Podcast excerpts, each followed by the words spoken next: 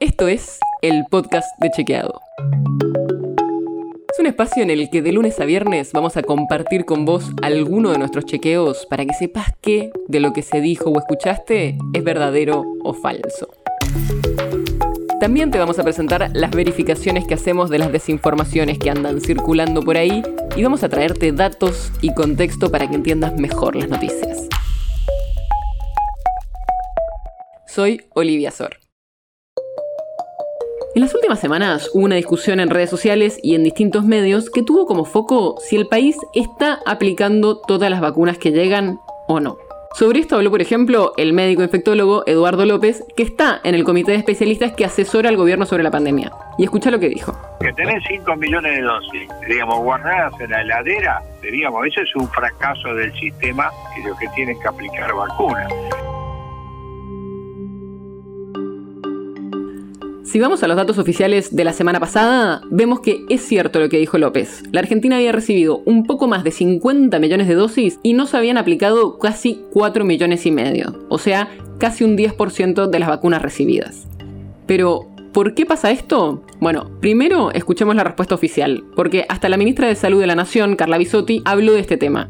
Y escucha lo que dijo. No hay ninguna vacuna en la heladera. Cada vacuna que llega está en constante movimiento desde que baja del avión hasta que se sube al camión, hasta que llega el operador logístico, se libera, se acondiciona, se distribuye a las provincias, llega a los vacunatorios, hay provincias extensísimas, se dan los turnos, se aplica la vacuna y se registra esa vacuna. Y esto mismo es lo que responden distintas gobernaciones provinciales.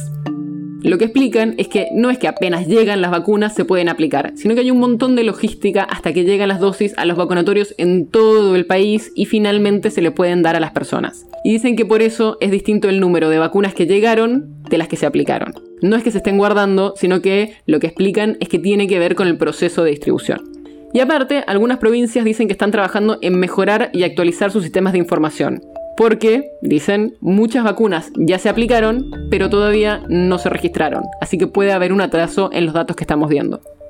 Igual esta diferencia entre vacunas que llegan y vacunas que se aplican cambia bastante según la provincia. Por ejemplo, La Pampa, la Ciudad de Buenos Aires o San Luis figuran como las que aplicaron todas las vacunas que les llegaron. Del otro lado, Misiones aplicó menos del 70% de las vacunas que recibió y en Salta y Chaco aplicaron entre un 75 y un 80% de sus dosis disponibles. Así que también hay diferencias en cómo se están dando estos procesos en cada provincia. El podcast de Chequeado es un podcast original de Chequeado, producido en colaboración con Posta. Si tenés una idea, un tema del que te gustaría que hablemos en un próximo episodio, escribinos a podcast.chequeado.com. Y si te gustó este episodio, seguinos en Spotify o en tu app de podcast favorita y recomendanos a tus amigos. Si quieres más información sobre esto, sobre otros temas, entra a chequeado.com o sumate a nuestras redes. Soy Olivia Sor. Hasta mañana.